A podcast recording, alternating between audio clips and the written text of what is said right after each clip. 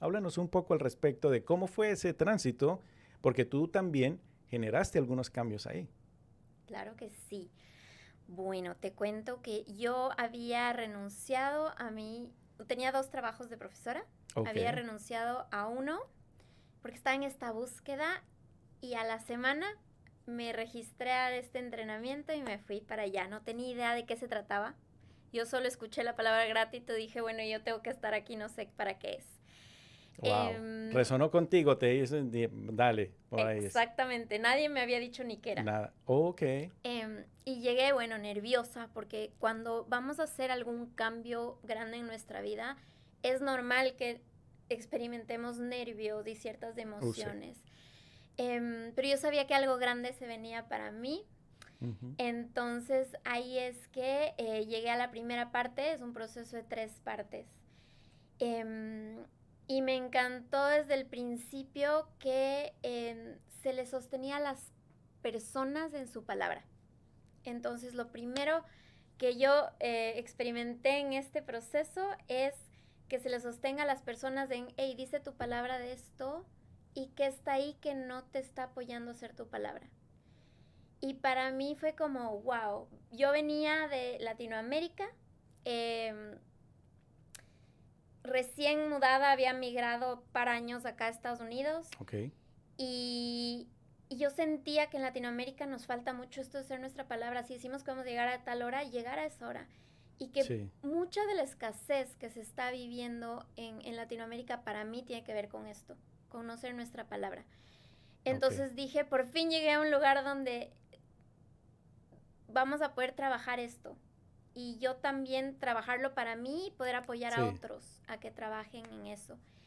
Okay. Entonces, ahí es que eh, hice la primera parte que es de conciencia, es darte cuenta de qué conversaciones, de, de, mi caja, básicamente. ¿Qué está dentro de mi caja? ¿Qué digo sobre mí y sobre el resto? Luego... Eh, Antes de que sigas a ese luego y la segunda parte. Dale Ah, hay algo que quiero rescatar y es que en algún momento de la historia se perdió el honrar la palabra.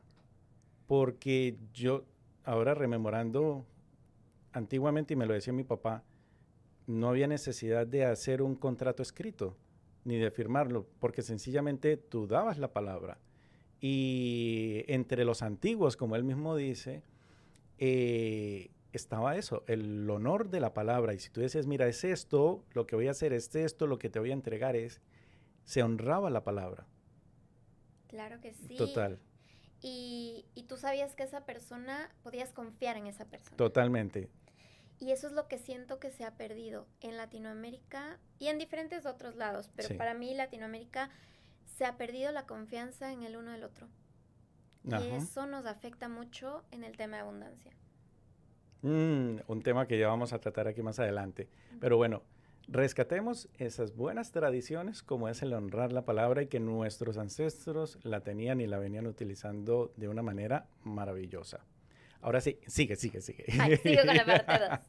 Bueno, entonces la parte 2 la llamamos ser arriesgado porque es el espacio donde tú ya ves que está dentro de tu caja, ves, esto no me funciona, esto no está logrando los resultados que quiero con mi pareja, en el trabajo, en mi abundancia. Y entonces es como ponerle dinamita a esa caja, destrozarla, sacar todo eso y poner lo que tú quieras, rediseñarte, crear lo que tú quieras. Entonces, en mi parte 2 es donde yo em, dejé atrás muchas conversaciones de mi, palabra no importa. Ok. O sea, hacer esto antes de mi parte 2 no, no lo pensaba posible. Y eso que yo era profesora. Wow. Y lo hacía con mis grupos, pero hasta con mis grupos de estudiantes, yo me acuerdo que iba al pizarrón, me daba la vuelta, o sea, hacia el pizarrón donde no me veían los estudiantes, y yo respiraba y me ponía nerviosa y pensaba ta, ta, ta, ta, estas cosas. Y luego en parte 2 dejé ir eso. Wow. Y ahí es cuando comencé, se abrió como una puertita de tal vez puedo ser facilitadora de estos procesos. Porque tal vez sí puedo decir lo que, lo que siento y puedo hacer una diferencia con mi voz. Em, y entonces hice esta parte 2 donde te sacas de tu zona de confort, de todo lo que pensabas que puedes y vas más allá de lo que crees que, puedes. Y después fui al parte 3, que ahí es donde practicamos em, todas estas herramientas que vamos aprendiendo sobre ser nuestra palabra, jugar en equipo, em, nuestro liderazgo, etcétera, etcétera. Y este le llamamos ser en excelencia, porque la idea es que aprendas a poder vivir en excelencia, no perfectos, pero sí en excelencia. Em, y eso es algo grande que aprendí yo, porque yo quería ser perfecta. Yo quería oh, ser sí. la Esa etiqueta. Mm la profesora perfecta, la mujer perfecta, la hija perfecta. Sí.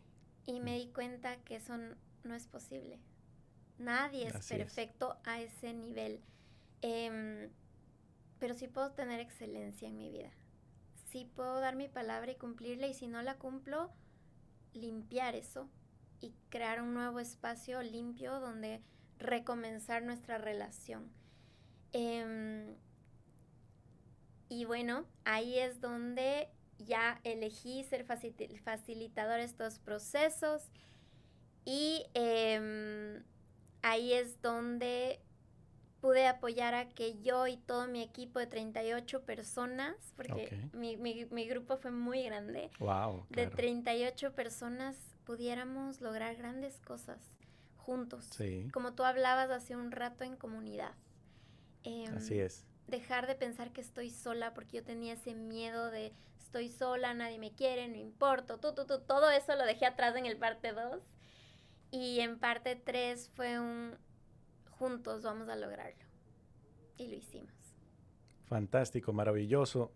Todo eso se va logrando. Además que mira, ese 38 es un número interesante porque viene desde el disfrute con el 3, el 8 el equilibrio y la sanación para dar un número 11 que es el primer paso en la maestría del amor, donde aprendo a amarme incondicionalmente.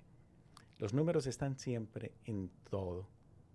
Y si le damos eh, permiso a que el universo nos hable a través de los números, vamos a poder eh, ir encontrando esos mensajes que están ocultos a la vista. Y entonces, claro, mira que de ahí empezó esa maestría en ese amor propio. Y por eso dejaste todo eso atrás y empezaste.